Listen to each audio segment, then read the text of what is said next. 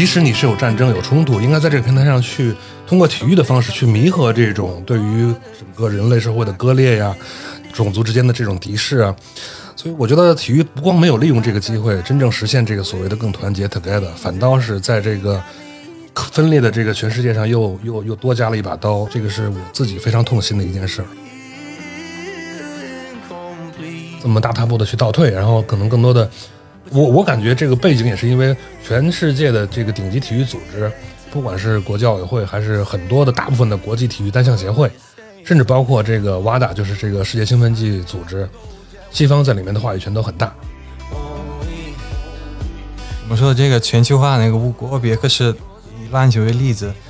这个 NBA 的最近的那个十年的发展对欧洲的篮球影响比较大，基本上都是负面的影响。特别是最近几年，都是那些年轻的球员直接到 NBA，然后在 NBA 体制之内来培养出来。这个国别也是会变。不是有一个固定的位置，要看你站在什么中心在哪儿。对，嗯，呃，中国的体育这个目前来讲，体育产业的这个占比，大量的还是体育装备生产，就是中国百分之五十以上的这个体育 GDP 都是在于生产体育的衣服和鞋这种东西啊。这个不是很正常，应该最健康的一个体育产业占比，应该是在这个服务，就体育服务这块，包括体育表演、体育竞技这块，应该占比最大。就是现在对未来要保持一个开放的态度，因为 感觉现在会发生一些很大的那个变化。嗯，我现在把所有的那些像 NBA 那些看成是一个不言自明的一个东西，可实际上它的那个历史并并不并不那么悠长。嗯，可能才到了八十年代，它才固定下来，在美国内部固定下来，然后然后九十年代、二十一世纪之后，在呃全球化对比较成功的一个一个点。可是现在可能有一个转折点。你好，欢迎收听火字电波啊，我是小雪啊。在刚刚过去的这个大半年里，我们经历了东京奥运会，还有冬奥会。虽然这个幺零零八六啊提醒这个说奥运专用道还没有完全恢复通行哈，然后但是我们确实心里有了一种既舍不得这种盛典的一丝丝的怅惘哈，然后同时也对最近各种啧舌的事件哈，包括说体育方面，就是对某个国家的那些各种制裁感到有一些困惑哈。呃，今天呢，我们就邀请了两位重磅嘉宾，他们在体育界都有着。非凡的经历哈，然后跟我们一起聊聊体育与国界之间的这些关系和思考。他们是斯洛文尼亚前甲级篮球联赛运动员卢卡。大家好，卢卡目前也是在北京大学中文系就读，是博士生啊。然后另一位是前 NBA 中国副总裁、前乐视体育副总裁，然后现在是致力于以咨询和培训服务，就是帮助中国体育产业不断发展的这个晨光线 CEO 邱志伟先生。大家好，我是邱志伟。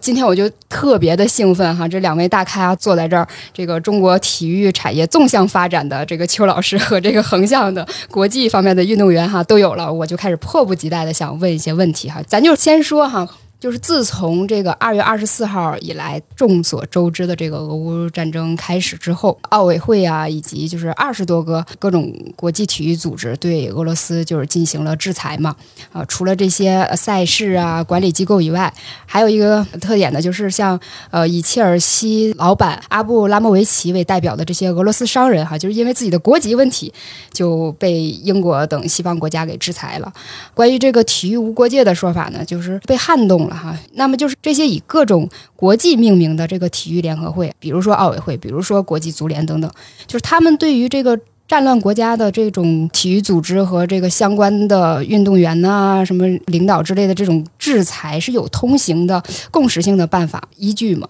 还是说这个其实是一个弹性的一个事儿？对这个问题特别好，因为实际上从我这个进入体育行业，我是九八年进体育行业的，所以现在也二十多年了啊。在这之前呢，据我所知，应该说，呃，这种制裁比较大的，也就是八十年代初吧，那时候。呃，七九年是因为苏联那个时候还叫苏联，苏联入侵阿富汗，正好呢，八零年呢是莫斯科奥运会啊，那次是不是这个国际体育组织发起的抵制，是是美国发起的抵制，然后后来很快的英国等这些国家也跟进，所以呢，那次抵制的规模是非常非常大，我我记得是有六十几个国家都抵制了那一届的莫斯科奥运会啊，所以那一届莫斯科奥运会去的国家相当的，尤其是西方国家去的几乎就没有啊，那时候整个的这个奥运的这些成员国也就是一百。一百四十多个吧，所以将近有一半的国家可能都没有去啊，包括中国那一届也抵制了，因为那时候中苏关系也不是很好，所以那一年是真正的是以国家为名义，而且是也是因为苏联发动了战争啊，然后抵制这个在这个发动战争国主办的这届奥运会啊，但是那次据我所知是不是国际奥委会去主动发起的啊？但是那次的抵制，可比这次所谓的这个呃美国所说所谓的抵制北京冬奥会。呃，这个，因为他们不光是官员没有来，他们整个的运动员，整个就没有国家就没有派代表队啊，不像这次，实际上北京冬奥会还是呃美国只是没有派官员，呃，他只是没有派高级官员啊，但是运动员都是正常的参赛，而且正常代表美国国家队来参赛啊，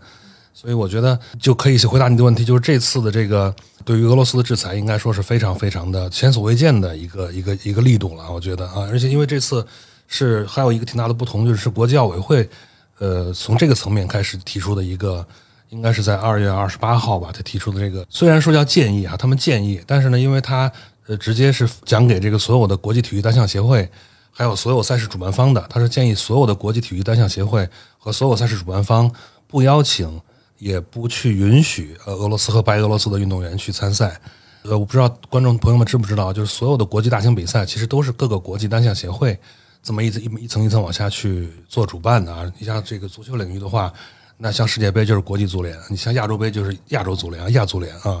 所以呢，这个国际奥委会是建议所有的国际体育单项协会去终止白俄罗斯和俄罗斯运动员的参赛。那基本上国际大赛，不管是真正的全球的还是洲际的，不管是世界杯、世锦赛这种世界级的比赛，应该都没有机会参加了啊。这个是。特别特别大的一个惩罚，对于运动员个人来讲哈。另外，我其实说实话，国际奥委会推出这个制裁的时候，我挺吃惊的，因为，呃，我不知道大家大家知不知道啊，这个俄罗斯奥运代表团的这些运动员本身已经背了一个制裁了，在这个中兴奋剂使用，他其实应该是在在一九年吧，我记得是一九年的时候，他是国际兴兴奋剂组织那个瓦大。就是指控这个俄罗斯以国家层面在兴奋剂层面去去作弊，所以就提起了对他们的指控。然后那时候国际奥委会就真正是通过了一个四年期的一个禁赛啊，就就是俄罗斯的这个运动员都不能以国家队的这个代表团的名义去参赛，他们只能以这个参加奥运会的是是以俄罗斯奥委会的名义去参赛，所以他能够。升起来的旗子也是俄罗斯奥委会的旗帜，而不是俄罗斯的国旗，也不能奏国歌。我认为哈，对于一个国家，你如果是就认为这个国家不管是在兴奋剂还是在战争层面是有是有这个很大的这个这个需要去去制裁的这个这个方面，那这个是对国家的制裁，因为它你就等于割断了运动员以个人的体育发挥去给国家争取荣誉这么一个联系，对吧？你运动员拿金牌，这跟国家没关系了啊。所以我觉得这个对于国家层面的制裁已经是很足够了。但是呢？我觉得所有的制裁，尤其体育层面的制裁，不应该到运动员个人啊，因为本身每个运动员，首先他跟战争没有直接关系啊。每个人到底对于战争是不是发起，他也有自己的看法。另外一个就是说，我想说的是，运动员准备奥运会，奥运会可能是绝大多数运动员的终极的这个梦想啊，他能站上奥运舞台，背后的努力是巨大的。而且奥运会是四年一个周期，那每个运动员的运动巅峰基本上也就是两到三个奥运周期，而且这在这两到三个奥运周期中间，自己的状态还是有起伏的啊。他能好不容易调整到一个最好的状态去迎接这个奥运会，你突然剥夺这个权利。那对于运动员来说，这是一个终生特别大的一个遗憾啊！另外就是还有就是运动员，不管是说你所从自身的成绩发挥，他肯定是按照奥运周期去调整自己运动状态啊。奥运奥运会的时候肯定是状态最好的时候。他如果是在自己的整个体育生涯、职业生涯当中都没有达到一个，比如说奥运的一个自己应该达到的一个地位哈，那本身这个奥运的地位，不管是你是金牌还是说第几名啊，还是本国最佳，对于他的整个体育成就的认可，是一个最强的一个背书哈。另外，实际上跟运动员本身的这个商业价值开发也是有着很直接的关系，对吧？你就像谷爱凌这次的这个那么多的金牌，所以就是也等于是把运动员自己的这个赚钱的这个不能叫赚钱，他本身就是有这么强的体育实力，应该有那么好的商业回报，把这个链条也给割断了啊！你不让不让他参赛，他就没有能力证明自己的实力，他也就没有商业上的这种价值。所以这个我觉得说这个制裁运落到运动员身上是非常非常不公平的。第一，运动员没有错。第二，你这个制裁会对运动员的体育生涯和自己的商业价值都会产生特别大的打击，所以我个人是觉得奥委会做出这个抉择，可能也是迫于各方压力吧。但是在我看来是太重了啊！而且就是，其实奥运会，嗯，大家可能知道，说在北京冬奥之前，奥运格言原来是更快、更高、更强，对吧？刚刚是这个国际奥委会开了一个全会，又加了一个更团结，叫 Together。这本身体育是应该在这个平台上去，即使你是有战争有冲突，应该在这个平台上去通过体育的方式去弥合这种对于整个人类社会的割裂呀、种族之间的这种敌视啊。所以我觉得体育不光没有利用这个机会真正实现这个所谓的更团结 together，反倒是在这个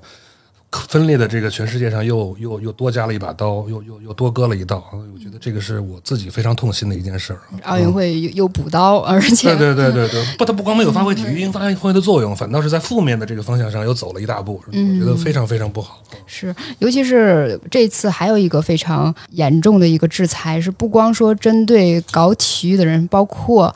做体育产业的人，老板哈，嗯，对，像那个虽然说阿布他本身也是俄罗斯寡头嘛，我们也可以搜到哈，但是说在这方面，这个卢卡是不是也有了解？就是说对于这种上层人士的这种制裁，其实也是带着一种差别式的一种对待啊。那肯定的，但是这个跟这些欧运那些国际组织还是有点不一样，因为这个是每个国家内部来决定怎么来制裁这些那个。各个俱乐部的那个管理层，可是肯定有一些双标准。比如说在那些欧洲，特别是在那个足球、篮球这些主要的那个投资者、资方家，都是跟一些有那个军事冲突的那些国家的领导有有一些比较密切的关系。比如说在英超或者在那个法国的那些俱乐部，呃，像那些沙特的那些老板都是。有充分的资料证明，他们跟本国的那些，他们不叫那个国国家管理层，他们是那个那种贵族的那些王朝的那些王公贵族，是一个基本上都是一个架子的那个人。然后他们比如说在最近好几年也有跟跟也门和那些国家有那些军事冲突，然后他们那个规模跟现在乌俄冲突还要大很多，是真正是一个人道主义的那个危机。那边有不仅有十几万人死亡，也有那个大规模那个饥荒。呃，饥荒就是对平民的饥荒，嗯嗯，造成了这样的人道主义危机。但是在相应的层面上，他们就没有被制裁。他们没有被制裁，对。虽然在那个媒体上、舆论上也有很多这种呃，有这种声音，可是可是基本上都不受到影响。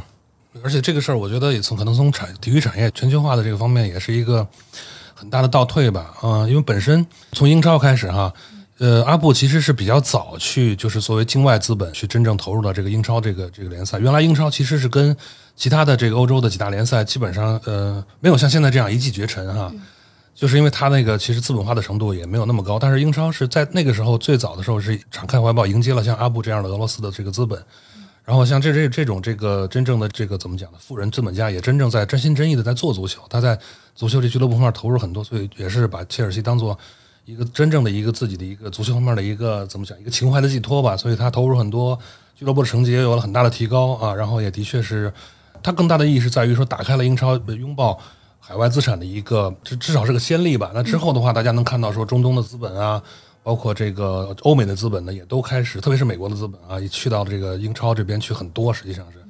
所以就是其实英超现在各大豪门背后可能都有多种资本的这个背景，实际上就提升了这个整个英超的这个你资本实力提提升了之后，整个的球员实力啦，整个比赛的这个对抗性、竞争性，所以一下就上升了。而且一个联赛里面可能有六七家、五六家都是非常非常强的俱乐部，在欧洲的这种赛场上也经常能够拿到一些欧洲。欧冠这种比赛的一些好成绩，所以一下就把英超的商业价值提升的特别高啊！这这个其实我是觉得是一个良性的，本来是一个良性的循环。你一个全球性的一个体育的一个资产的一个平台就是英超，那你迎接全球各地的这个真正是有志于投身于体育产业的投资者啊，那就其实应该是个拥抱的姿态啊。包括其实美国也一样，我是在 NBA 工作过近十年啊。你像包括那个纽约的那个布鲁克林篮网。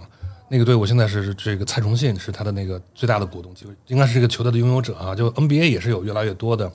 就原来也有这个俄罗斯的这个资本在，然后呢，现在也有这个中国的这个资本在啊。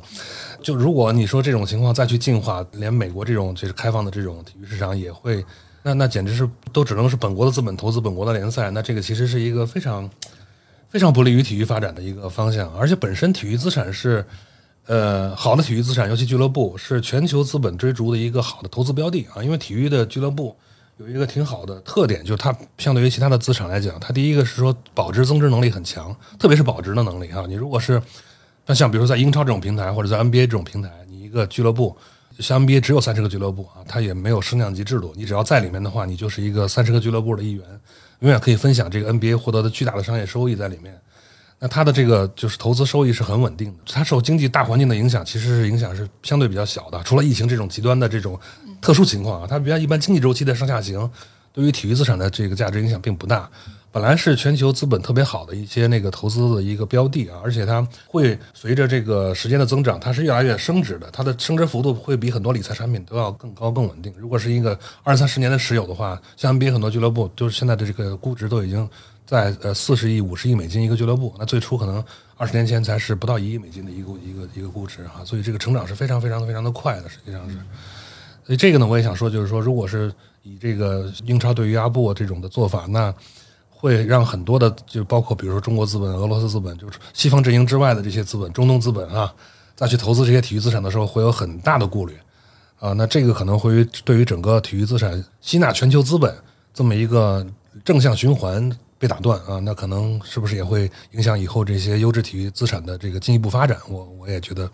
可能也不是很乐观吧，应该说，嗯。是，而且就是我凭借我一点点对体育的那个就是新闻的观感吧，哈，就是近些年发生的说不稳定的那个事件。都跟那个体育被政治工具化有关，比如说一些那个 NBA 球员他发表一些什么样的看法，然后我们啊粉丝就看不了了，对对，相相应这样的一些事情发生哈，尤其是像阿布他这个事儿呢，网友们也惦记了哈，就是说这肯定给世界富人带来不小冲击嘛，然后他们也重新规划这个全球资产的一个配置了嘛，就像邱老师刚才讲说，对运动员来说，这也是一个就是。呃，不光是说事业、精神这个双重的打击，你甚至是对他这种梦想的实现的那种挫败感，也是难以估量的嘛哈。就是这里面，其实我想到了一部呃纪录片儿，二零零零年的，叫《南斯拉夫最后的国家队》。这部纪录片其实挺短的，但是它就。非常集中的就是体现了这个战争对体育、对运动员、对国民情绪的那种巨大的冲击哈。虽然我不是巴尔干半岛的人，然后我看到那个的时候，我最后心里有巨大的那种唏嘘和那个沉重的那种感觉哈。正好那个卢卡他是这个斯洛文尼亚人，就是其中斯洛文尼亚就是前南斯拉夫联盟的一个组成的国家。我想知道那个卢卡，你可不可以就是说跟我们讲一下这部片子和你的一些。感受这种类似的片子还挺多的，还有那个篮球的那个八八年的两个比较出名的那个篮球运动员，南斯拉夫的一个是那个迪瓦茨和比德拉什彼得罗维奇，彼得罗维奇，我不知道中文。彼得罗维奇，他们原来那个战争发生之前，他们关关系是非常好的，可是后来基本上在一夜之内，他们就这些友谊就基本上就基本上都没什么联系的，这个是一个非常那个悲惨的那个事情。因为他们原来在南斯拉夫那个国家队是跟现在有点不一样，他们可能会在集中一段时间内，可能是两三个月或者到四个月聚在一个地方，然后呃，然后开始训练。所以他们在这一段时间肯定会培养一些比较比较好的那种那种团团队意识和那个友谊。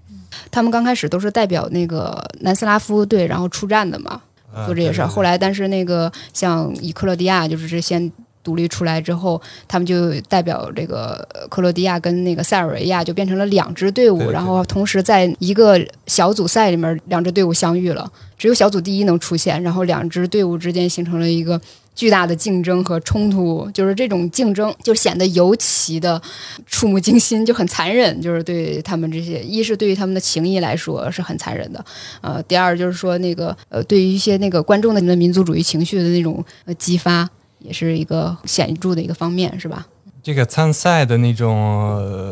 这个是比较正常的，因为他们在各自那个俱乐部也会有，不仅是对手，也会是在竞争。但是我觉得这里更重要的是，因为这个战争本身把他们那个之间的友谊关系完全破灭了。嗯，就是在南斯拉夫那时候比较有意思的一点是什么？因为你们都知道，我们南斯拉夫是一个。联盟国，对联盟国意思就是，呃，在这个是一个大的联盟，然后在内部各个国家都是比较相对独立的，也有自己的那个官方语言。可是，在在这个在这个二战之后这个四十多年的那个过程中，这个南斯拉夫想建立在这个各个民族国家之上的一个这种国家认同。可是一直不太成功，就在这个体育这方面，就是有有一些比较好的那个地方，比如说现在很多人都对南斯拉夫那个情怀的那种，他们都是会跟这些体育联系在一起，就说我们那个什么篮球、呃足球都是算是那个世界顶级那个水平。对，可是后来到了这个八十年代、这个九十年代的八十年代后期，特别是到九十年代，发生了这一个人道主义悲剧。呃，不仅是这个全国的一个团队，也分成了很几个很多几个小的那个国家。如果我们说以前这个体育还是发挥了一些比较好的那个作用，可是到了那个最后，这些最负面的那些民族情绪都爆发出来了。特别是在这些足球那个赛场上，这个非常非常明显啊。到现在为止，呃，这是这种前南斯拉夫那个国家之间的那些赛事是最有呃安全最安全安全危险最大的那个那个一个一个事情啊。嗯就比如说有那个贝尔格莱德足球流氓，有这样专门的一些称呼，去说一些那个观众的各个各个地方都有这些流氓，不仅贝尔格莱德，嗯基本上是这些有比较悠久那个体育那种传统的那些地方都有这些。英国也这些是，嗯所以这些嗯，球迷的那些组织，然后其中一部分都是这些流氓那个。我想知道这些就是所谓的流氓的那个构成哈。一是要说英国也是，我想是不是说呃，因为那个足球刚开始也是是工人阶级的一种运动嘛，它是因为那个呃工厂怎么说工人一起组织，然后慢慢就是不能自控自己的行为，然后变成这样的一个呃机构，还是说他们是有专门的一些背后会有一些经济组织给他们一些支持吗？还是说只是无意识的盲目的一种暴力行为？一般来说都是各个俱乐部来自己组织自己的那个呃球迷的那些那些一些呃活动，活动。可是他们我们说这些流氓基本上都是一些比较不一定是那个工人阶级的，因为现在在整个西方那些国家，工人阶级还是不占那个主流。嗯，一般来说都是一些比较年轻人，然后在他们呃用这一个场合来发挥发泄自己的那些那些不满和那些东西那些情绪。嗯也有在一些俱乐部那些呃球迷的发言权还是挺大的。呃，他们可以直接影响整个，比如说那个球员还有那个教练这些一些阶层的那个、呃一些安排。嗯，就是我们自己，就是对于你们来说哈，远在东方的我们很多体育的那种呃社区网站上哈，也经常会有那种叫所谓的月经帖，就经常那个会出现的一个帖子，就是说呃南斯拉夫如果还在的话，这个足球和篮球将是世界什么样的一个水准？然后这个部分就是你可不可以再展开说一下？对我们这个有很多说法，在那个特别是在篮球、足球这一方面，比如说相信那个我们那个南斯拉夫篮球队，因为到了八十年代后期有那个那一代的那些那个南斯拉夫篮球队还是算是世界顶流那个水平。对，然后我们就觉得，如果到了那个九二年的那个巴塞罗那那个奥运会，这个那个篮球队还在的话，我们就可以竞争那个呃那个美国的那个梦之队梦之队，对 对，我们就觉得我们可以是唯一一个球队可以跟他们就是至少呃不是说是一个水平，还是可以有有给他们点儿防呃抵抗是这样和那个啊、对对对，因为因为其实欧洲的篮球呃文化跟美国不太一样，就是他们那个打法和那个篮球流派也不太一样啊。欧洲这一套其实是在国际上，我是觉得说是比较跟美国那边是有是有竞争能力的，其实是因为一点也是因为在美国的那些 NBA 的那个规则跟国际联赛的那些规则是不一样的，对整个球场都比那个要小很多。然后比如说没有防守三秒这这样的东西，所以那些美国球员他们到了那些国际赛场就是不占优势的。对。很多那些欧洲的那个篮球员就比较熟悉，因为跟他们规则因为因为奥运会是是按照国际篮联的打那个规则，那国际篮联的规则跟欧洲规则是更接近一些。我在这里边就像一个那个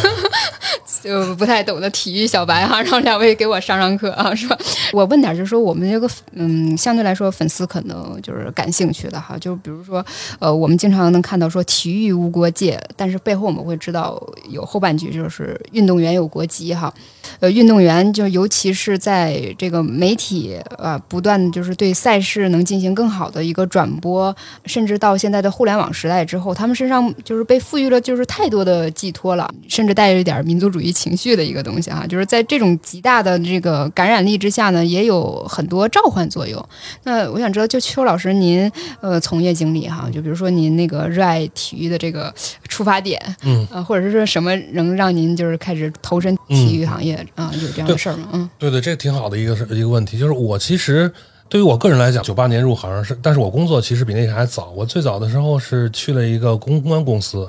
呃，那个时候也自己没有方向。我大学学的也是理工科啊，公关公司已经是一个新的完全新的领域，啊，觉得其实只是想试一试，呃，就觉得可能会是喜欢的事情。然后那个里面呢，是我们的有一个比较大的客户是个体育赛事啊，我们帮这个赛事做整个的公关宣传。那个赛事叫七星国际越野挑战赛。当时是一个全球三大的顶级的这个越野赛事，每年举行一届，然后呢是全世界各地的顶尖的越野的这些运动员都来参与。这个赛制比较有意思的是，它是四个人一个队，呃四天的那个赛程，然后每天都有很多赛段，就是而且比赛项目很多，有包括这种越野跑，然后有那个我们叫山地车，就在那个山地里面的自行车，可以理解为是所谓什么铁人三项那啊，比那个还多，因为我们嗯七个项目，铁人三项是三个项目，嗯对，有点像，对。然后它除了自行车以外，还有这个皮划艇这种划船，然后还有攀岩这种越野技能。自行车还包括就是四个人里面给两辆车，然后你就去四个人里面去分配这个两辆车的使用啊。反正就是每每天有很多赛段，然后四个人一队。比赛规则就是说你在每个赛段的这个起点跟终点，四个人必须同时到达。如果有一个人就没有到的话，就算最后那个人的成绩啊。如果是有一个人退赛的话，整个这个队就退赛了。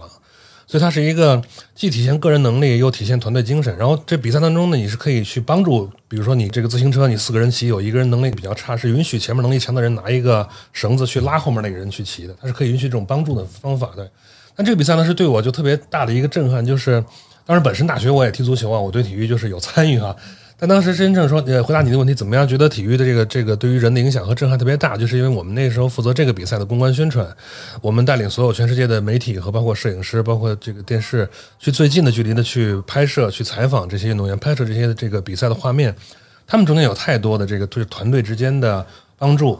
团队之间的，因为比如说他是四天的比赛，还还很长，有的时候因为个人表现不好，整个队伍都表现不好，甚至说有一个人不小心受伤了，整个队伍都不得不退出了，对吧？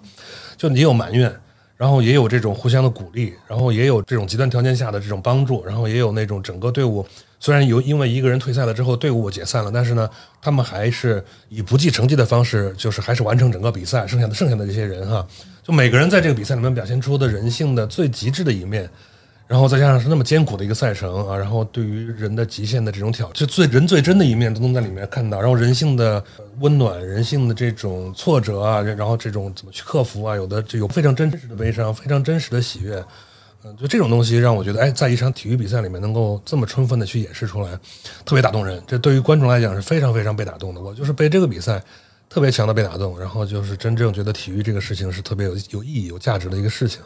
所以才后来就一步一步的去。第二个公司就是 NBA 的，就专业做体育的公司啊，然后就是后面去一步一步再去做，所以打动我个人的还是体育能够直抵人心的那部分东西，然后在人的这个情感的最深处，有点像一个好的文艺作品、好的小说、好的电影，甚至好的音乐，对你那种触动，会让我一直回味到现在。那个比赛已经是我这九八年做了六届啊，做就我在那个公司六年就做了六届，那么久之前的比赛，但现在回忆起来还一幕一幕的都那么鲜活、历历在目的啊。然后我还经常跟别的。所谓的后辈还在说这场比赛，这个比赛现在已经不存在了，因为赞助商换了啊。但是就这是我的体育的的缘分吧。就是他们那个意志品质，我觉得对说说的中中国就是怎么讲，中国传统的语言就是意志品质，但是实际上我想说，它可能更多的还是挺像一个嗯一个一个好的电视剧或者好的小说。对我刚才嗯是一直在想，如果就是有人听这一档节目，真的就是在这里面应该联系到您，再组织一次这样的比赛，然后去拍一个真正的一个真人秀节目，一定也非常非常好看啊！对对，我觉得。后来这个比赛就虽然这个比赛没有，但是它很多后面的越野赛是继承了这个比赛里面的很多的元素啊，包括它的很一些文化，包括里面的一些专业人员也都在别的比赛里面再继续，比如说专业的拍摄的人、专业的赛事总监、赛道总监，还会在别的比赛里面继续去发挥这个作用啊，所以那个是个挺不能叫这类比赛的开山鼻祖，但是它的确影响了后面很多很多类似的越野赛。嗯，呃，咱们刚才不也聊到说这个比赛在我的脑海中可能像个电影或者像个小说哈。呃，你刚才也讲到说，网络时代体育对于人更多的是有什么新的意义哈？我觉得可能最大的东西就是，呃，在网络时代之前，我们消费体育的方式基本上就是一个就是去现场啊，一个就是通过电视，然后电视的内容呢又比较单向，基本上他给你转什么你就看什么，对吧？而且只有直播，你这个直播过去之后，你就没法再消费这个内容了，基本上啊。但现在新媒体的这种时代，咱们又有了各种的自媒体，然后又有了各种短视频，然后又有了各种流媒体，流媒体特别特别重要啊。还有就是各种呃精华呀，这还有点播了，你可以事后回看啊，精华片段啊这种的，实际上是把这个体育的这个内容层面的价值挖掘得更充分了。因为本身，呃，体育在我来讲的话，就是我我当时做 NBA 的时候，为什么每每场比赛都那么激动人心？就是你都可以把它当做一个小说或者电影来看。呃，首先它都有一些共同特质啊，它是有一个过程。过程当中的各种的冲突，它有冲突，对吧？这两个队或者几几个人之间，然后呢，这个结果是未知的，然后呢，所有的这些悬念都是在最后一刻揭晓啊。然后你整个过程当中是不断的充满了矛盾冲突和这种过程的演进啊，然后就在一套规则之下，所以它是一个特别好的一个你不知道结局的一个小说或者电影，你可以这么看。所以是它的最大的内容就是，我觉得体育，尤其是赛事啊。它是产生内容的特别好的一个平台。一场篮球比赛两个小时，如果真的比赛足够精彩的话，它就是一个好的电影，其实是啊，值得你去回看，去反复的去想其中的每一个环节哈。所以我想说，在现在这个新媒体时代，最稀缺的不就是优质内容吗？其实体育，尤其是精精彩的赛事，是优质内容产生的非常好的一个来源。这就是为什么我们看足球、看篮球，现在包括各种这个垂直领域的小众比赛，像类似谷爱凌的这种自由式滑雪呀，像单板啊这种，原来包括现在的桨板啊、冲浪。就大家对于体育的消费也越来越多样化，那其实就是这种体育的赛事或者体育的这种参与，它会产生大量的优质内容。然后优质内容的话呢，又通过现在的不管是直播呀、点播呀，然后剪成短视频，大家还可以甚至进行二次创作，对吧？因为现在大家看到的好多的，可能卢卡也知道，NBA 的好多内容其实是在抖音上面被球迷自己再重新剪辑了，配上了音乐啊，然后又配上了一些特就自己家的特效，然后就变成一个哎球迷角度看的这段内容出了一个特别的角度或者一个特别的一个点。就又被更多的人看到，更更多人传播啊！这种二次创作也是很重要的，就是每一个参与者都作为一个内容的再加工者哈。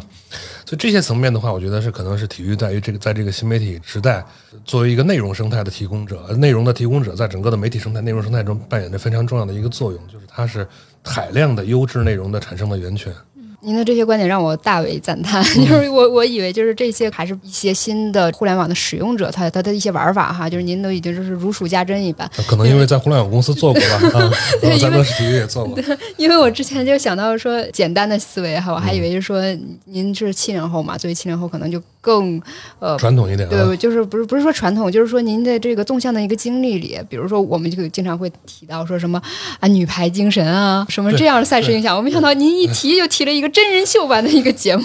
我倒觉得说，这体育真人秀本身不一定会很成功啊，因为它是以真人秀那种框框去套。嗯嗯。但是你如果是真正一场自然的体育比赛，因为真人秀一般都是有个预制的剧本。是的，嗯。啊，那个其实是挺影响整个的所有人都在在这个里面的发挥的啊。对，体育最给人你震动的感觉，就是因为它真，它真对真的汗水，真的努力。而且 你每个人在比赛当中自己的状态和情绪也在变，就根据这个比赛的进程啊啊，根据对手的情况啊，他他自己也他都不知道自己在比赛里面会打出一个什么样的一个样子，有的时候是对，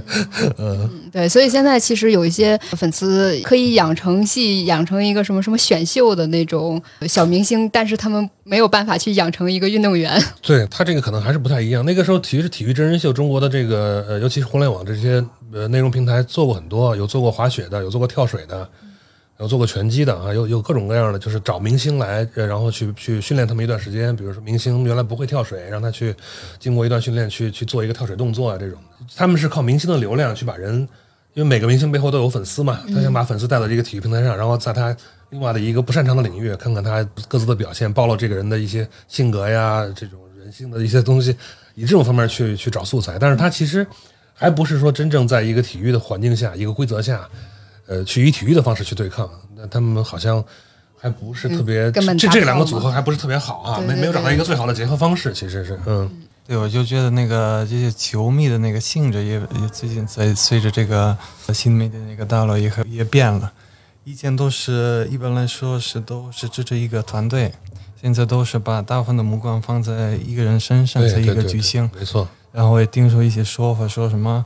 以前那种直播方式也会变。不，你不会看整个那个比赛，只会把只只集中在一个一个人的那个身身上，所以这个也比较有意思。就是做一个球星的直拍，就是就是我不看整个那个在团队里或者是比赛里的一个对抗，我只是看一个人的那种秀。对，然后邱老师刚才说那个二次制作，就是他们基本上就是集中在这一方面，他们就是关注一个人一个巨星，然后不给他们剪辑各种那个视频，然后他们表现，嗯，讲到这一点的时候，也跟我之后想的一个问题啊，非常的接近，就是最近几年的很多那个赛事啊，包括就是像世界杯啊，包括奥运会，我们都看到很多体育科技的发展。嗯，嗯，就是我想一一方面可能是说那个转播需要哈，就是我们各种什么镜头啊、死角不放过的死角啊；另一方面也是说在那个规则和那个判决上哈，想想对对对对想要有更更达到更精细的那个效果。嗯然后我们看到就很多那种三百六十度的那个摄像头或者追踪特别快的那种嗯。科技的场面。视频助理裁判啊这种东西啊，对对对对对，嗯。然后有的时候也经常就是说以前的那种体育赛事的那种节奏可能也会被打断了嘛，就中间就叫停了，嗯嗯然后我们就去看那个判罚啦，怎么样。但是他们可能也会令这个赛场呃所谓更干净哈。然后，但是我确实是觉得，呃，无论这个外面的这种科技就怎么发展，就是这个运动员还是这个核心嘛。然后有的时候我看那个运动员自己本身他们那种展现的那种身体之美啊，然后那种专业程度啊，就会觉得、啊，人类还不会被那个。科幻所淹没，就是我们人还有人自己的那种那个力量感哈，在、对，但是我就像这块儿说，那个科技是为这个运动员服务的哈，但是这个觉得这个体育无国界这句话，好像是是不是它是那个体育产业全球化就为这个经济秩序提提出的这句话？哦，呃，我我倒觉得它也不是说为了达到它，它有点像是一个自然而然形成的。因为过去的，在我看来啊，这这在这个中美这种形成对峙，这个最近这些年的这个形势之前，包括中国改革开放以后，就中国整个跟西方社会，特别是跟美国的这个交流的环境还是比较正面的啊。那当时。包括整个的这个中国的经济开放，然后包括中国加入 WTO，那体育层面的话呢，那中国跟美国之间有更多的体育交流。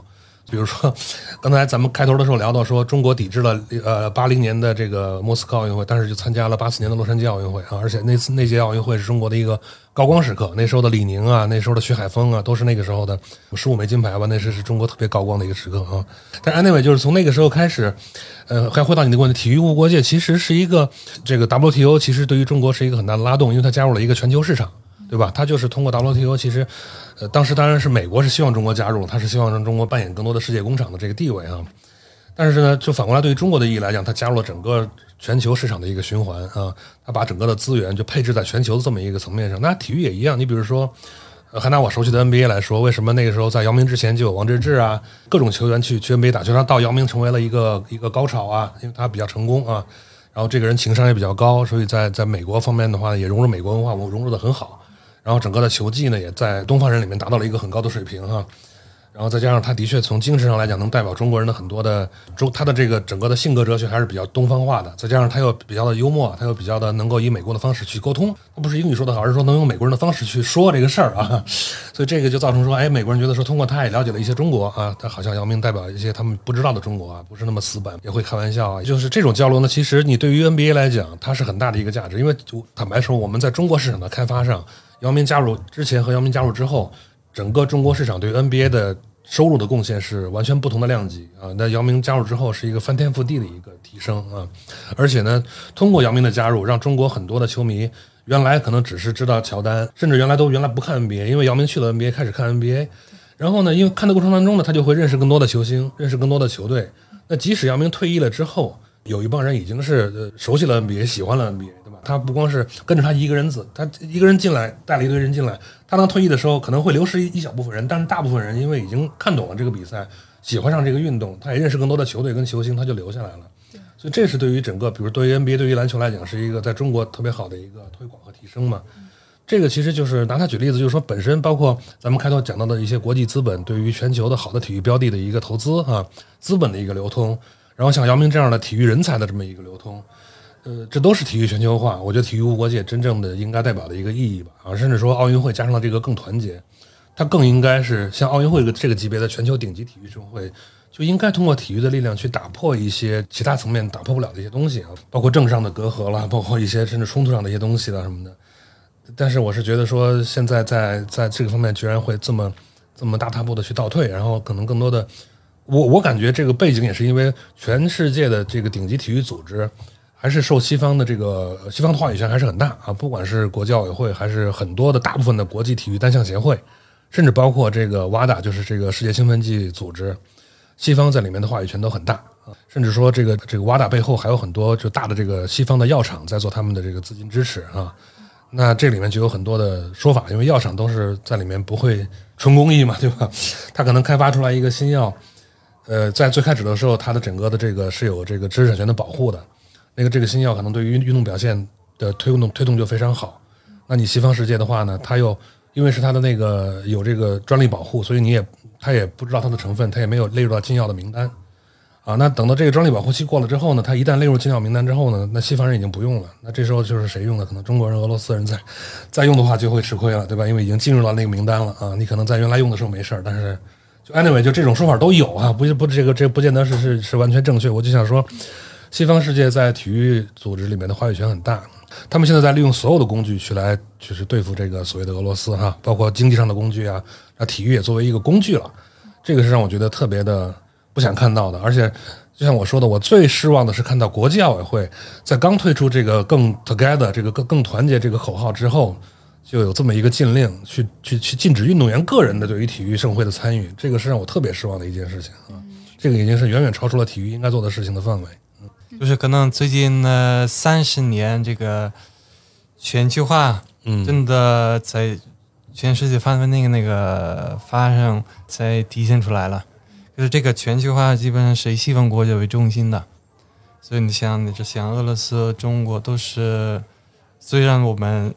表面上看起来是一个平等的一个成员，可实际上是占是一个边缘的位置，也在这个体制里面也没有什么发言权。然后在这个球这个第呃那个运动员的那个角度来看，比如说很有意思的是，如果我们来看那个 NBA 的话。像那些美国之外的那些球员进入这个 NBA，刚开始时受的很多那些抵制。对，他们是很多都是很高水平的，像那个我们刚我前面已经提到那个 Petrovic，呃，那个 Dragan Petrovic，他是一个欧洲篮球天才，就是在比如说在皇马打球的平均能拿到四十多分，可是到了 NBA 之后基本上没有上场机会，后来换了好几个俱乐部，才才才慢慢就好好起来了。但不幸运的是，后来呃发生那个车祸就去世了，嗯，比较早啊。可是他不仅是他一个例子，有很多这这样的例子。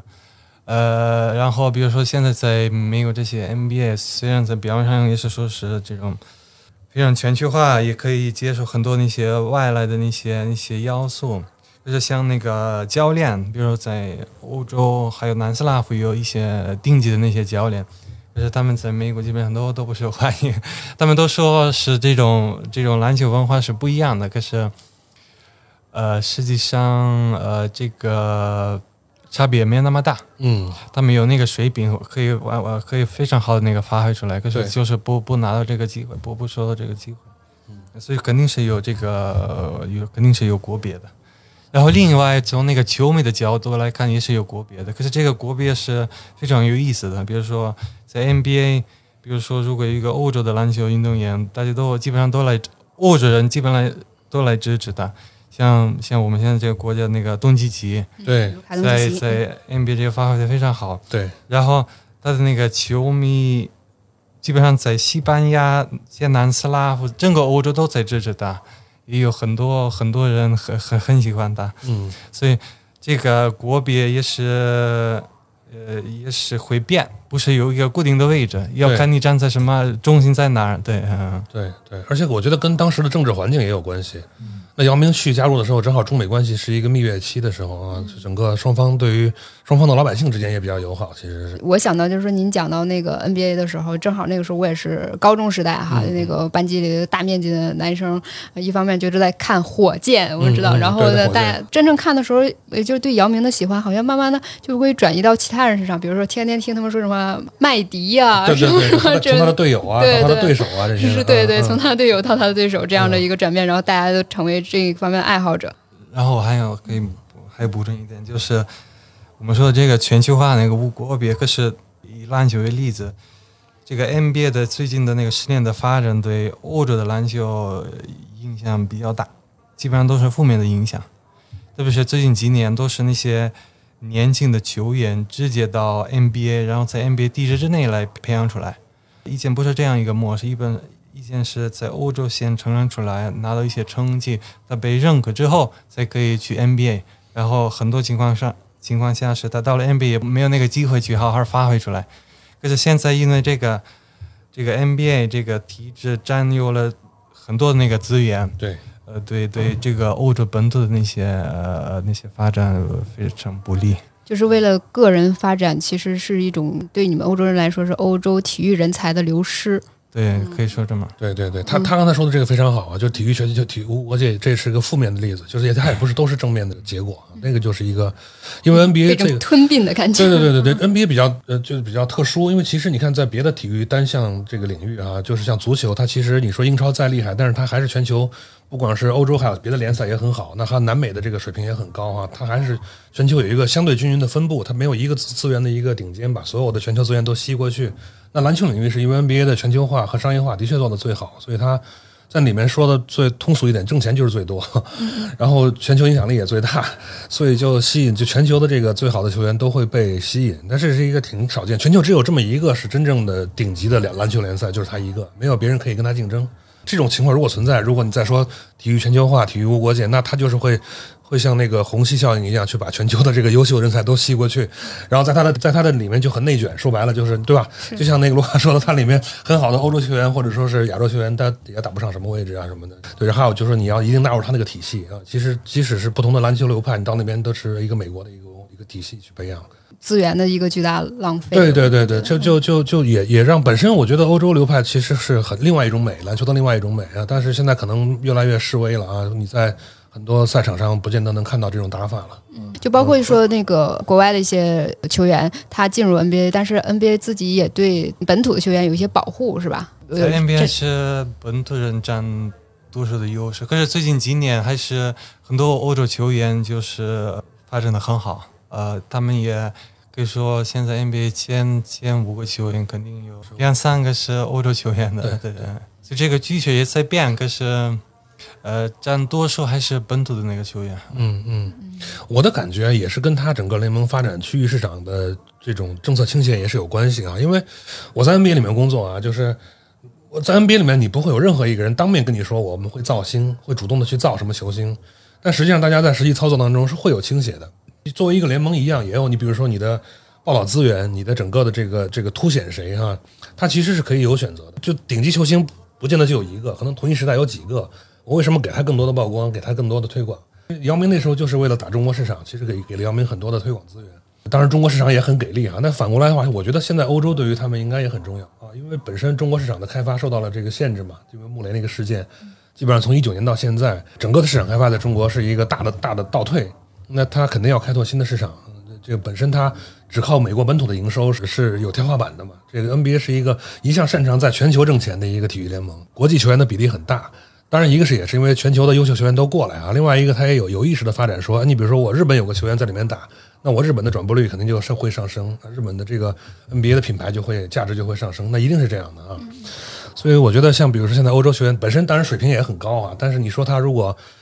不去呃一视同仁的去推广他，他可能也不会有现在的这个 这个，对吧？他他我觉得是有一些默契在里面的啊，他不会拿到面上说我在主动的去推一些欧洲球员，但是大家会有一个默契在里面，因为欧洲市场还是很重要。嗯就是可能那个我们普通一些听众，他们有有一些逻辑，还是认为就是说体育明星他们会有一个自己的一个特点，就是他首先是专业度的一个保障，他不会像明星那样去运营。但是现在有了这样的一个趋势，嗯嗯、比如说那个像那个谷爱凌也是一个比较典型的一个代表哈，就是他他在这个这个期间，他有这么大程度的曝光，也不乏是这些资源啊，或者是说呃有策略的一些宣传啊，嗯我觉得是是有这样的一些这些东西在的。可能就像我上中学那个时代，呃，相对来说我们还是说那个从媒体的导向就是来看那个运动员嘛，对对就是我们也是说像呃看一些，顶多说看一些报纸和杂志，然后看运动员他周边的一些消息。对，但现在呢，就是呃，因为一些什么社交网络呀，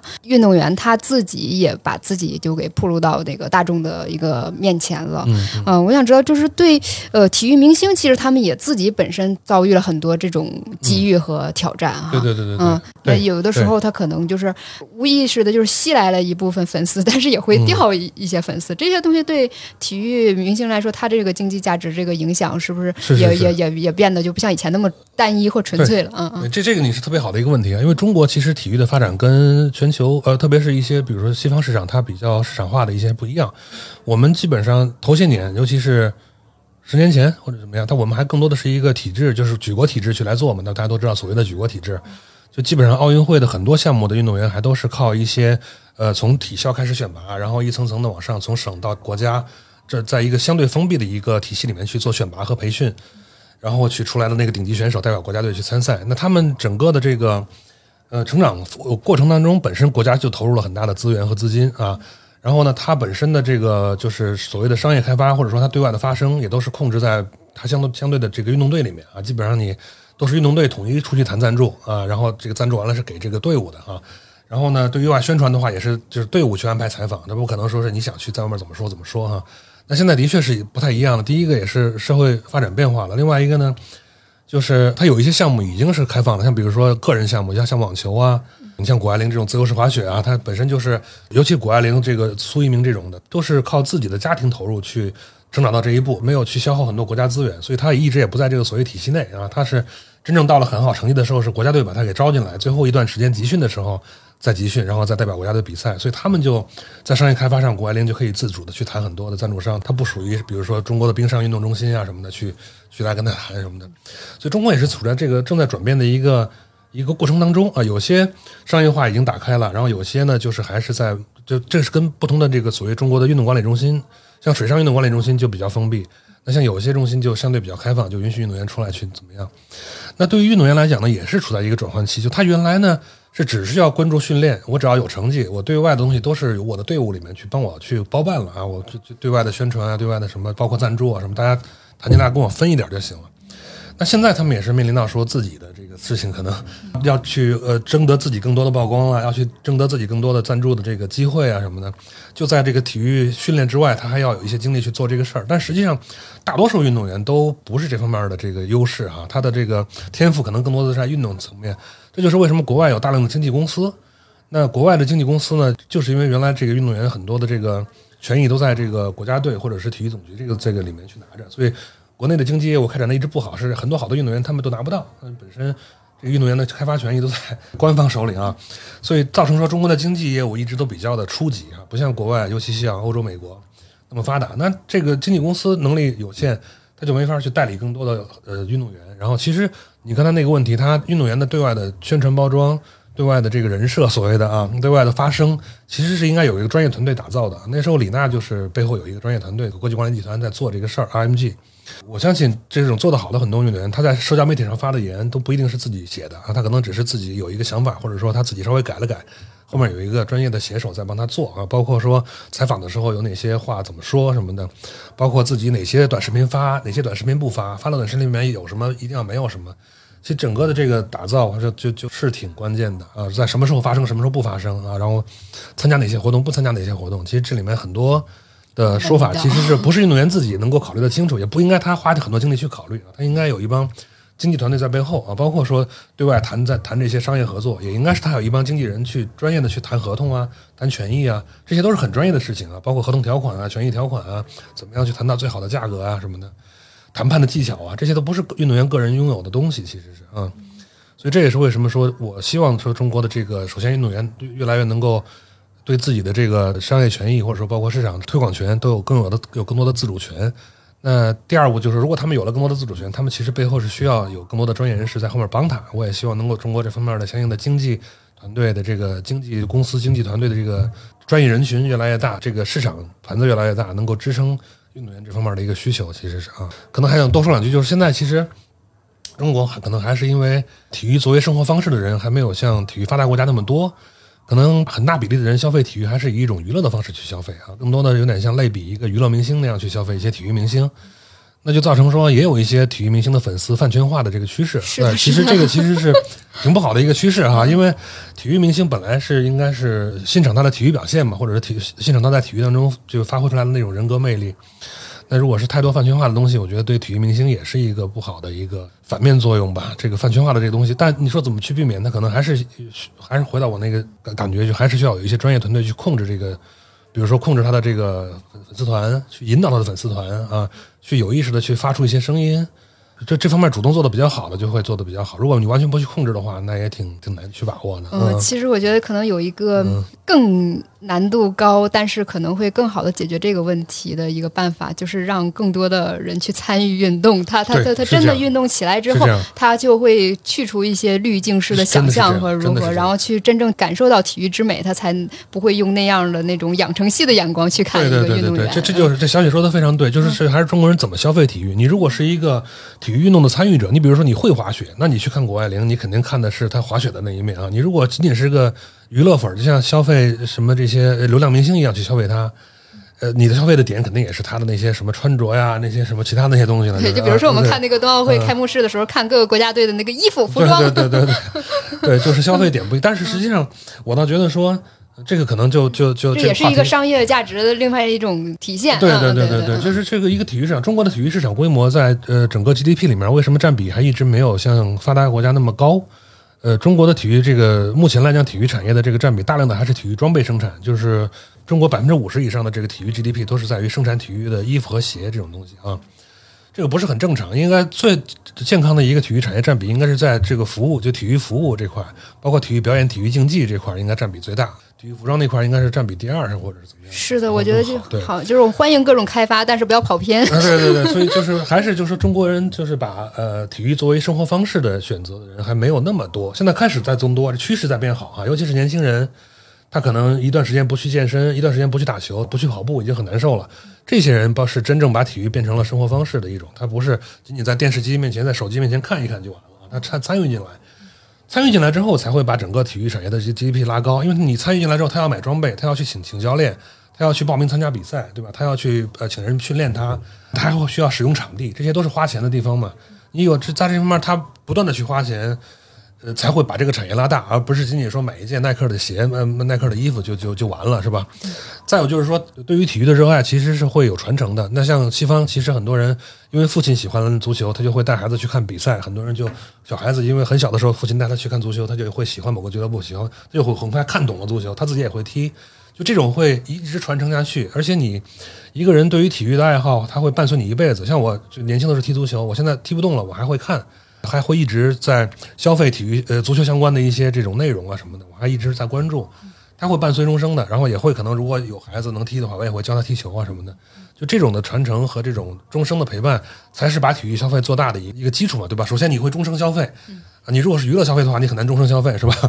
另外一个就是说你会往下去传承，这个是我希望能够看到中国的体育产业慢慢往这块过渡，而且它实际上在我在中国年轻人当中看到了这个趋势，所以还是挺开心的。其实这里我想说一下，就是那个冬奥会上那个斯洛文尼亚的这个表现还是比较惹人注意的哈，因为现在是第七名吧，奖牌榜应该是。据我的一些了解，就这个斯洛文尼亚虽然人口不多，但是这个体育。行业的这个发展还是很不错的。这个卢卡可不可以给介绍一下？包括就是说，我们会说是举国体制培养运动员哈，就是说在这方面，嗯国家就是呃有没有比我们就是走的比较前进一步啊，或者说有一些可以分享的？比如说那个冬奥运会，我们那个冬季运动一直以来是比较发达的，就是在南斯拉夫，因为我们也是第一是要看地理位置，我们有特别是在那个北边有那些高山区，像阿尔卑斯山，还有一些另外另外一些山区，所以这个冬季运动像滑雪什么的都一直很呃成绩都都很不错。然后第二点我想说的是这些体制的问题。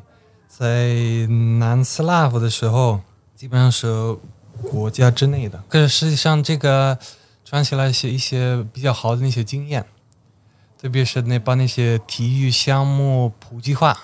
嗯，就是基本上是在在我们国家那边，基本上每个一个小村庄都会有一个呃，像那个呃篮球场，然后也有那种室内的、室外的都有，这些设备比较齐全。所以在我们我小的时候，我想参与一个运动项目，都基本上有很多机会，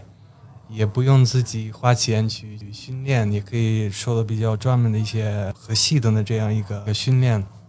所以我觉得这个非常好，因为第一这样，因为这个你如果你想培养一些比较专业的篮球员，比较专业的运动员，你第一需要是有一个人口基础，就是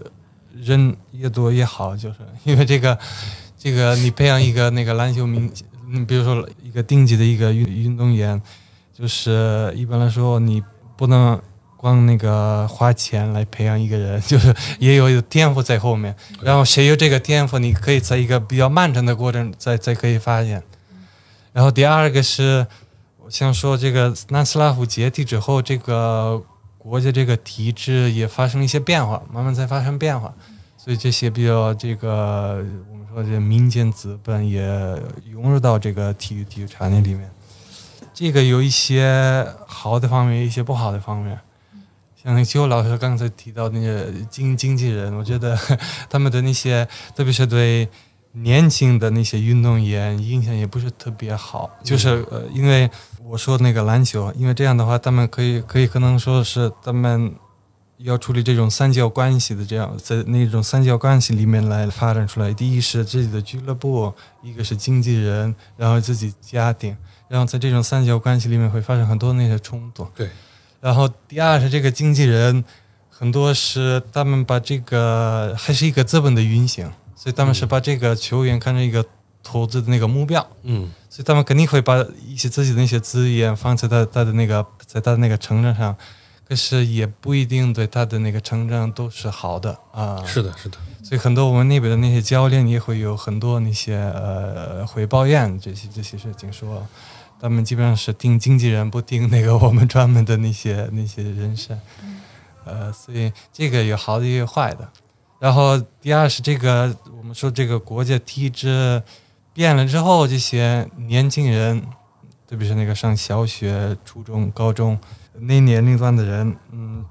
怎么可能参与体育这些项目的机会也是一样多，可是也得。花点钱来去参加，没有我像我年轻的时候那样就可以，你想练什么就可以练什么，想练什么就可以练什么啊。对，您可以具体讲一下，就是你像你刚才好像是透露一点，就是说你们那个时候是不花钱的，这这这东西是谁来投入的？就是你们学这个，基本上都是我们那个地方政府来投入，或者有我们那个地方的一些自助房，呃，每年都会一部分钱来投资在这个俱乐部上。你要定一个场地，然后有教练呢。虽然他们他们投资的那个钱，然后资源也不是特别多，可是可以维持在一个比较好的那个状态里面。嗯。可是现在很多那那样的一个俱乐部都都面临一个非常大的一些危机。运营危机是吗？运营危机，还有呃规模变得越来越小，被萎缩了，就是被这种新的经纪公司给压缩的吗？还是说，就是那个政府的那个钱变少了，就投入变少了？呃，两个方面都有，因为我觉得现在这个整个全球这个体育也变得这个阶级分化越来越明显，就是大部分的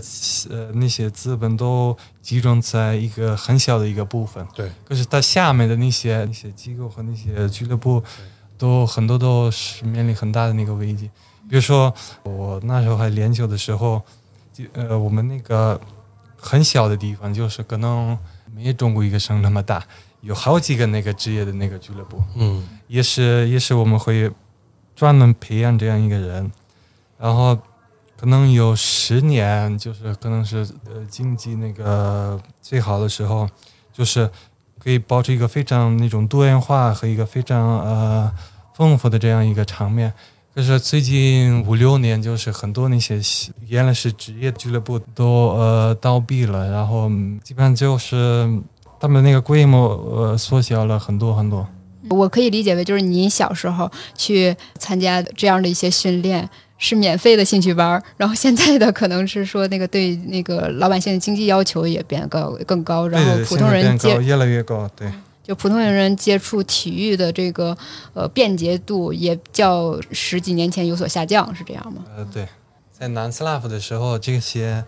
特别是那些年纪的那些运动员都会受到一些保护，因为他们是在这个国家体制内来培养出来的。然后他们国家下一个政策说，他们到了一定的年龄段才可以出国发展。那时候那个年龄线还是比较高的，可能是二十六岁之后才可以出国发展。所以我们那时候那些，呃，比如说我说篮球，呃，那些有我们那个南斯拉夫那个那个里面有很多那些厉害的那个球员，可是他们不能呃 去外界去去发展。如果要是放置在南斯拉夫的话，现在卢卡东契奇还应该在国内打球，他的年龄还不够。就是你看，他是十三岁的时候已经去皇马去那边，这个现在这个年龄段越来越小。嗯，这个我觉得像那个东契奇这样是一个比较好的例子，可是他背后也有很多那些不好的。是这样。呃，在足球、篮球都有。咱们现在这个十三岁、十四岁，他们都。呃，他们都离家出走，去一个完全陌生的那个环境，成长出来，对他们那个打击非常大。可能一百个中只有像一个像东契奇这样，可能更多。呃，这个比例是那些从那些大量的那个那些人才真的培养出来一些比较顶级的那个运动员，还是非常少的，非常少的。嗯，这个筛选过程很大啊。其实刚才那个呃，卢卡和邱老师，你们都讲到一点，就是说，呃，体育现在有一种内部，就这个项目之间好像产生了一种，我可以用一个词儿叫阶级的一个表现。就比如说像刚过去的冬奥会，我们会说穷二冰、富滑雪啊之类的，然后那些可能比较也有商业优势的一些项目哈，然后那个它可能会发展的更好，然后划直到一些地区性的。一些那个嗯看起来没那么秀的哈，然后那样的运动员本身也很素人的那种项目，他们的发展我觉得可能也有一些危机。就包括比如说像那些地区的一些民族性的运动哈，我举的例子可能不太好，比如说像呃我所了解的一点点，就比如说印度的那个板球啊，嗯嗯啊这种就是在当地可能发展很好，但是它还不能变成一个。世界所谓不像一个世界性的这种赛事这种运动似的，我觉得可能也不是所有的运动都都能世界化，它它其实也是有有契机。其实你像，其实在美国第一大运动是橄榄球嘛，而且这橄榄球一个联盟的产生的这个收入，它可能甚至。比起那个后三个联盟都都遥遥领先，但是这么在北美这么受热门的一个运动，其实离开了北美就全世界的这个国际化相当的弱啊，基本上就就没有什么国际化。你像 NBA 是本土没没有那么好，但是它国际上收入就很，就是因为篮球这个运动普及率特别高。呃，据我所知呢，像比如说这个美国的 NFL 就橄榄球这个，还有 MLB 棒球，在中国都很眼红 NBA 在中国的成就，所以他们早早就在中国开了办事处。然后呢，从美国那边向这边拨钱，去在中国青少年里面去推广棒球和橄榄球运动。但是你看，已经过去十年了，这个还是没有太大的，至少没有太大的一个 一个很明显让老百姓都看得到的一个提升吧。只能看到《棒少年》这部纪录片。可能 可能也是根据每个运动它的文化环境，包括它的历史，在每个国家不同的发展历史，它还是挺不一样的啊。板球这个就除了英联邦以外，好像真的是很也不太在这个上有有有基础啊，也不太能开展，这就是。但反倒是一些新兴的小众项目，可能倒是，你像一个小的像飞碟这种东西，就可能现在好多年轻人都在玩吧。什么入门门槛也比较低，就是那些属于上手比较容易，但是玩好比较难的项目，倒有可能说在在以后，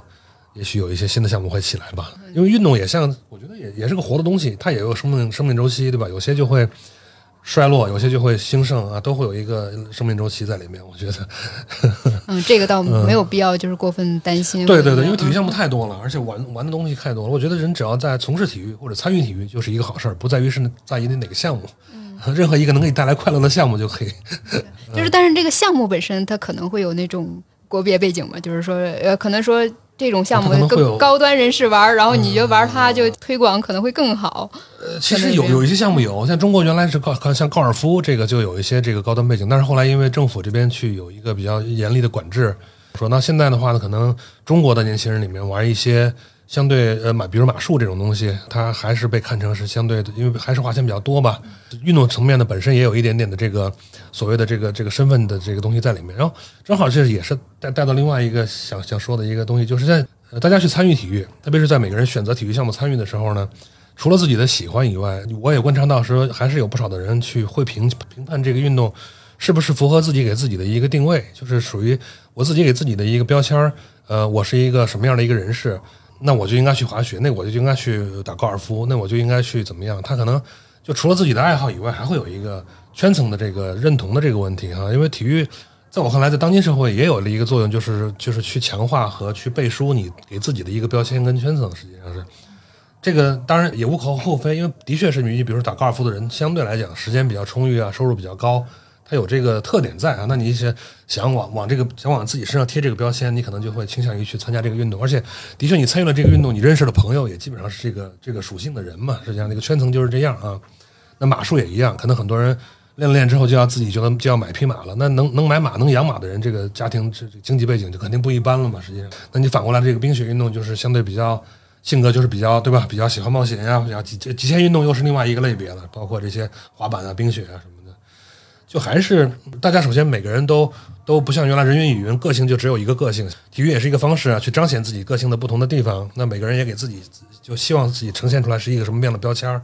那你去参与什么体育运动，也是强化你给自己的一个自我的一个认定。对外传达的也是你对自己的一个人设，其实是，所以它的这个圈层性和标签性，我觉得也是越来越强了。体育这件事儿啊，嗯，是我在想，是不是一些所谓假如说是弱势民族，他们的那种传统的体育项目铺展开的那种可能有一定关系吧。嗯，这这个这个主要还是不不好玩是吗？对，它的文化属性还是比较强。你呃，我还拿 NBA 举例子啊，它当然它在中国能那么好的普及，它它本身篮球运动的普及是一方面，但是它本身 NBA 代代表了很强的美国文化。他的这个包括他的穿着呀，包括他的就各种各样的打法风格，包括甚至他们的一些音乐什么的，都会比较有比较强的美国文化的这个烙印吧。就他们的这个跟 hip hop 的关系啊，他包括服装跟那个街头服装的这种关系啊什么的。那那个阶段的中国人又比较崇尚美国的东西，是吧？他觉得美国的九十年代啊到本世纪初啊，都觉得美国东西比较领先，比较好，文化也比较领先。所以他这个篮球带来的背后的文化因素，造成这个运动在年轻人当中会更受欢迎，对吧？这也是有关系，我是觉得，是吧？你这个运动背后代表了一个相对强势的一个文化，你可能在普及上会有优势，那反之也会有些劣势。嗯，我那个，因为我们流行中有很多那个印度人啊、巴基斯坦人，然后他们特别喜欢聊那个棒球。这个棒球是比较有意思的，是因为什么？第一是，如果你看它的那个普及的那些地区，就基本上都是英帝的那个殖民地，对，就是那个地殖民地那个棒子都都会出来，是那像印度、巴基斯坦在。中国香港也有，还有什么？澳大利亚、新西兰、澳大利亚、新西兰，对，这这这这些地区。然后我也觉得这个棒球应该原来是，当时跟我说是属于这个贵族的一个体育项目，就是现在在是比较大众化的，特别是像印度和巴基斯坦，他们特别受欢迎的。然后我也觉得他们有一些本土的一些色彩在里面，因为他们那个第一，你看那个他们的那个比赛的那个时间特别长，嗯，能有两三天。这是在我们我们说所谓那个发达现代的一个呃，这个我们实际是无法想象的。你可以用那个两三年的时间看看那一场比赛是不可能的。然后他们跟我说，我们对现在也适应了这个新的一个趋势。我们有一个不同的版本的那些比赛，然后最短的版本是四个小时。嗯，但是对我们来说，四个小时也不是不算不算短。嗯，所以我觉得这个还是很有意思的。因为可能也会体现他们那个本土文化的一些特征，因为特别是那个像那个像非线的化的这一种空间里面，这个实际对实践的那个理解是不不一样的啊。对，我觉得现在就是呃，刚才那个卢卡说的，有些比赛特别长，呃，像板球时间特别长，它的价值是呃，我觉得在于说线下社交的一个价值，对于观众来讲，他把这个看比赛当做一个线下聚会和社交的一个场景。嗯，那现在。这互联网这么发达，线上的这种社交越来越强，但是人对线下的这个渴望是越来越越来越强嘛？因为你线上的东西挤压了太多线下的这个社交，所以体育在我看来还有一个特别大的价值，就是线下的社交的一个价值。它创造了一个很好的场景。我经常举个例子说，咱们几个朋友就是如果是去吃饭，还有可能发现说每个人都举着手机在看啊，虽然在一个饭桌上，但你如果去参加一个体育，比如我们一起去打篮球，那肯定都玩玩在一个篮球里面了，或者我们一块去看国安的足球比赛。那肯定咱们也都聊的都是场上的这个比赛啊，那你就就是体育的这个场景，不管你是去观看还是去参与，都提供了一个你高质量社交的一个场景。你有了一个话题，一个共同的一个一个环境在里面，那你这个线下的这个体验就会比你一起吃饭要更强，跟你朋友之间的交流会更强。所以呢，我也觉得现在体育价值，尤其在线上这么发达的一个社会。它就是一个稀缺的、优质的线下的场景，社交场景，应该这么说啊。这个也是，如果咱们做体育产业的话，可以在这个方向上去做一些发掘。其实是，其实我自己想到中学时代吧，我就跟我爸爸一起看很多那个。呃，体育比赛哈，主要是主要是足球的。然后今年呢，就是因为也疫情，然后我自己在家看的那个女足夺得这个亚洲杯的冠军哈。当时那一瞬间，我竟然无人可分 享，哎呦，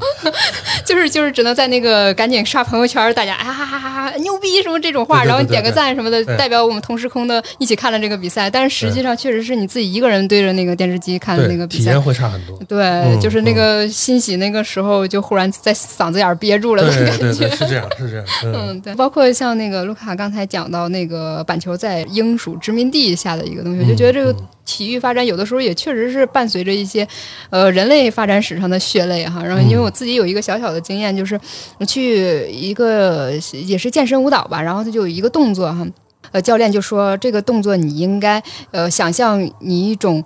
右脚被拖着铁链，然后。往出用力顶髋的感觉，因为那是黑奴的舞蹈。嗯嗯。然后哦，觉得那一瞬间就是我们多去接触这些项目哈，你可能对那个人类的历史啊，或者是呃这些我们自己想所处的什么未来啊，有一些更深厚的一些认识，就是有一些更切身的一种肉身上的一个体验的感觉哈。还有一个问题就是说，呃，邱老师，就是您。做晨光线这个公司哈，然后也呃面对很多那种 to B 公司的那些咨询哈，就是在现在的这样的一个环境下哈，尤其现在一个疫情的影响啊，或者是说这种方方面面复杂的一个现实哈，您会对咨询的这个方案，你会给一个更乐观还是一个更保守的一个规划？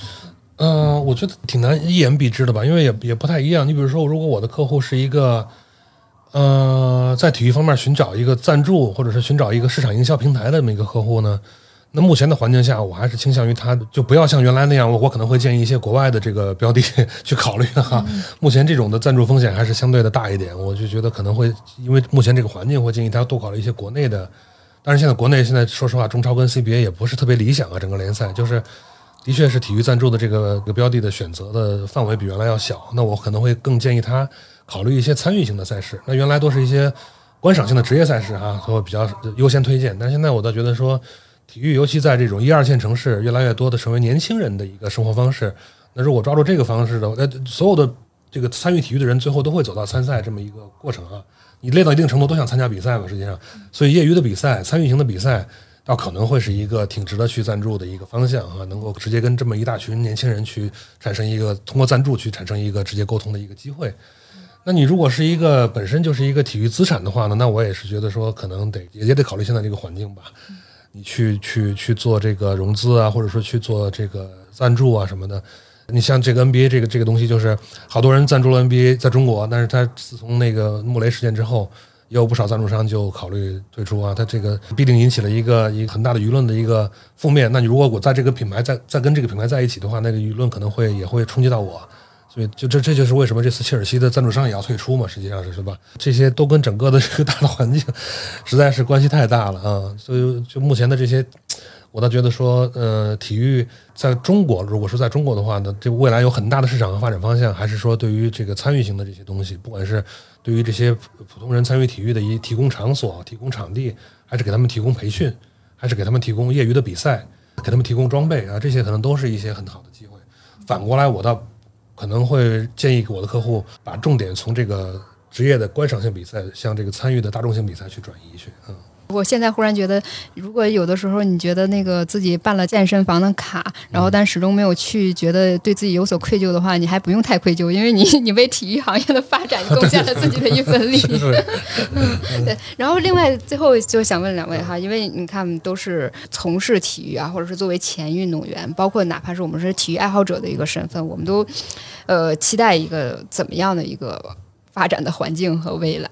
像我的话，很怀念疫情以前，就是一八年世界杯啊，或者是再往前一四年世界杯，然后大家还能呃跑到某个酒吧里，然后一起去看那个比赛的那种感觉。对对对对，是 的的确是这样。我当然第一个就是希望疫情消散啊，疫情消散对于我们这个行业太重要了。我是做这个呃培训的，然后我培训咨询我的很多客户就是做大众参与型比赛的。那呃，他是我的一线客户，所以我能通过他们了解这个行业的冷暖。那在疫情之后，就基本上他们是很难的，生存很难的，有很多公司是被迫离开了这个行业，然后有很多公司被迫转行去开始卖各种的电商啊，什么微信的电商啊什么的，就是为了生存，把团队做到最小，因为他们呢已经不能做比赛了啊，任何的，比如说你做一个几百人、上千人的比赛，这已经在疫情条件下没法做了。这个是我是第一，为什么特别希望疫情消散啊，然后能够让很多的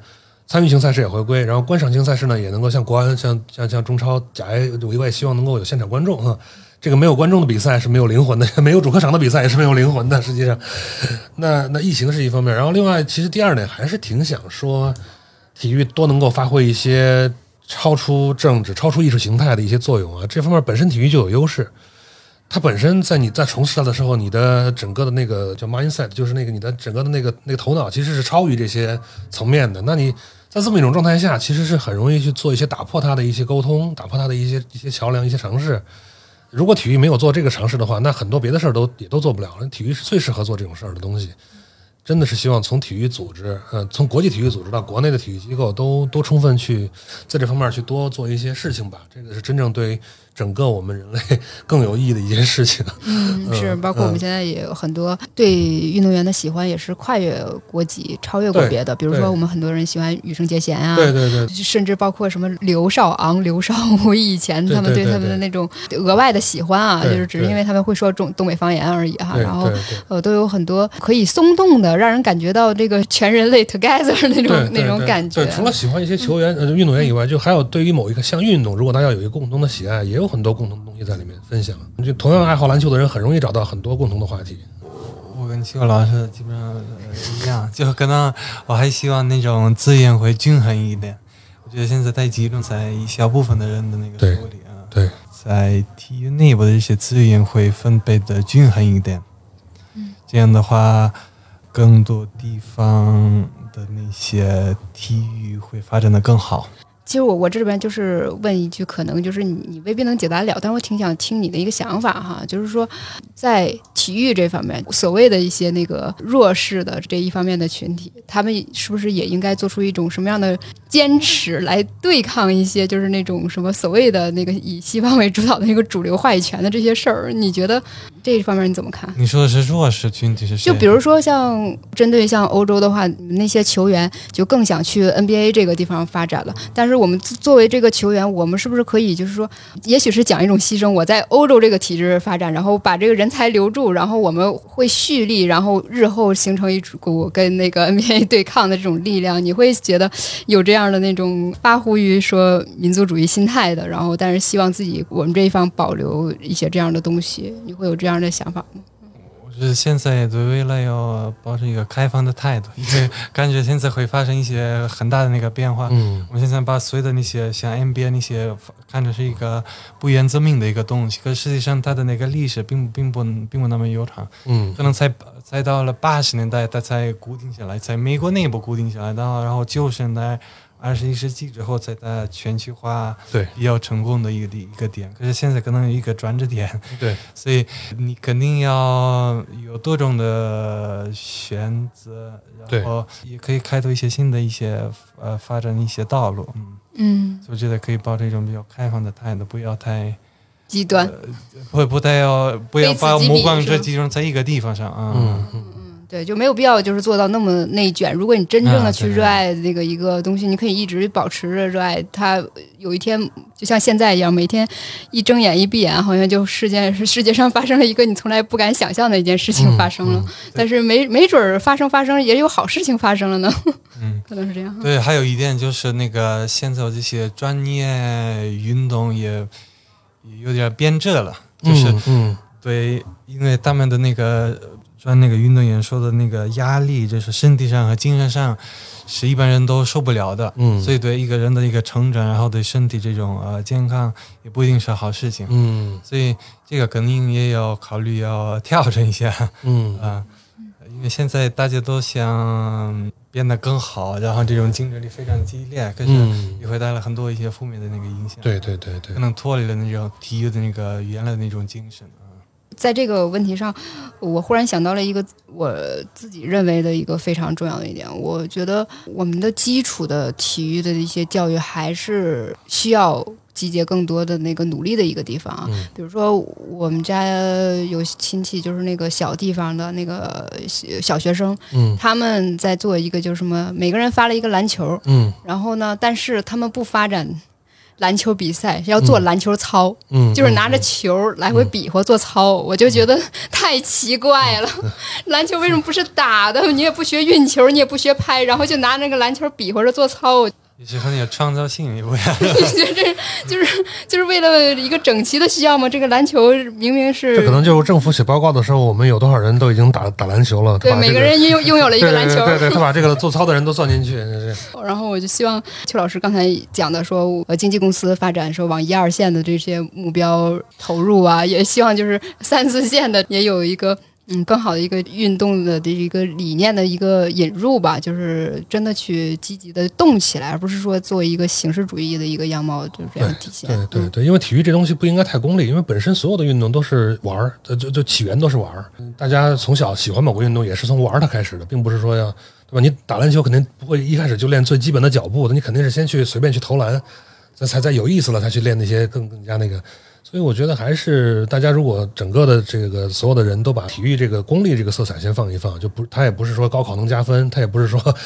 就一定能给孩子带来什么样立竿见影的，就以后工作更好找什么的，没有这种，但是他会伴随这个人的一生，然后呢，会让他一生变得更加有乐趣、更丰富。但如果是真的爱了一项体育运动，就如同你会弹琴或者会会怎么样一样啊，就让你这一生会变得更加的有意义、更丰富。嗯，而且